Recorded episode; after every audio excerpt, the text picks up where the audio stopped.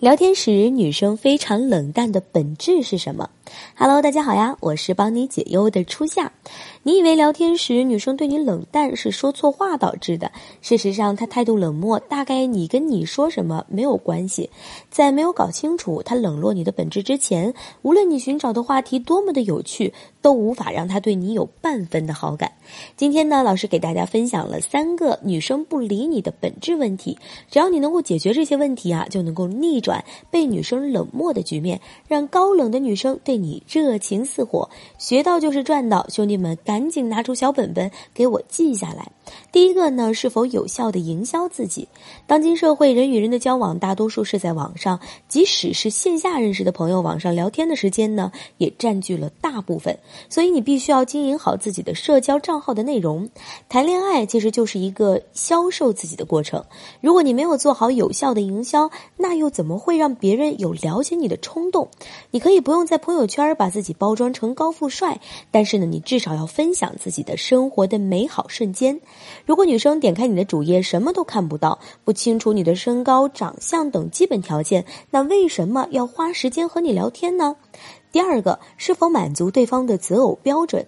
很多兄弟在追女生的时候都问过对方这个问题，但是往往会得到性格好、相处融洽的答案。这也就导致他们在追求女生的时候呀，总是会有意无意的去算计对方。殊不知，所谓的性格好、相处融洽都是主观的判断，隐藏在最下面的呢，都是非常现实的硬件标准。那女生最真实的择偶标准是什么呢？无非就是比他强。第三个，是否存在强力竞争对手？信息发达的时代，社交不再是像过去那样一对一了，也就意味着大多数的单身女生的列表里啊，都有这两个以上的暧昧对象。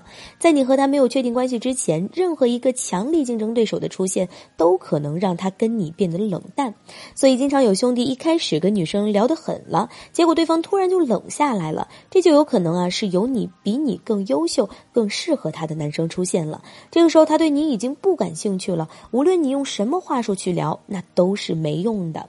总而言之，女生对你冷淡的理由呢有很多，但是归根结底都离不开对你不感兴趣这一点。